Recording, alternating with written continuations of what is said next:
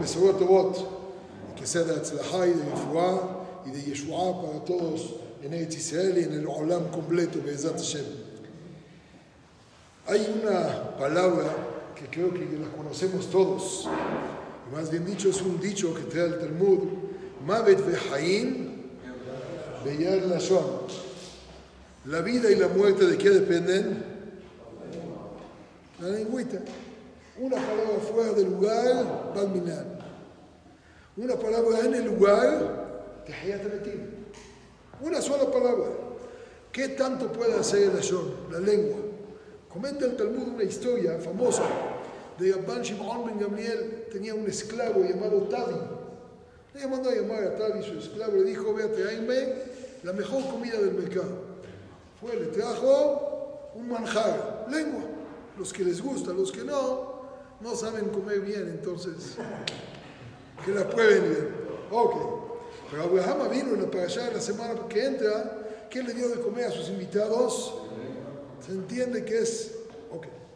Entonces les dio de comer, le dio de comer lengua. Muy bien. Pasaron unos días, le mandó a llamar otra vez a Shimon Gabriel. Le dijo, ahora tráeme la peor comida. Lengua. Lengua. Le dijo, no entiendo. Te pedí la mejor, trajiste lengua. La peor también. Entonces, como dicen en español, depende cómo la cocinaron. Pero BM también depende cómo cocina la lengua la palabra adecuada antes de sacarla de la boca. Una palabra adecuada, así le dijo Tavi a Rabban Shimon.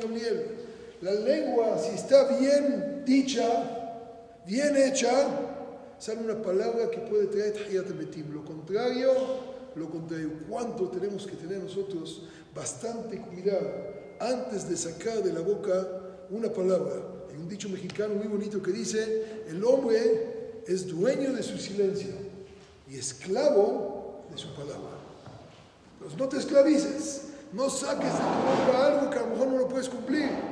¿Cuánto cuidado tenemos antes de Rosh Hashanah, antes de Kippur, hacer Hatarat Nedarim, quitar todos los compromisos que la persona sacó de la boca fuera del lugar, o Hatarat Klalot que acostumbramos a hacer en la Keilah, por cualquier maldición que una persona sacó de la boca. Pero que nuestras bocas saquen Berajot y en ese momento salgan los malajim del Shemaim y digan Amén y se cumplan todas las Berajot en nosotros y todo Israel. Amén. Ve amén. Y amén.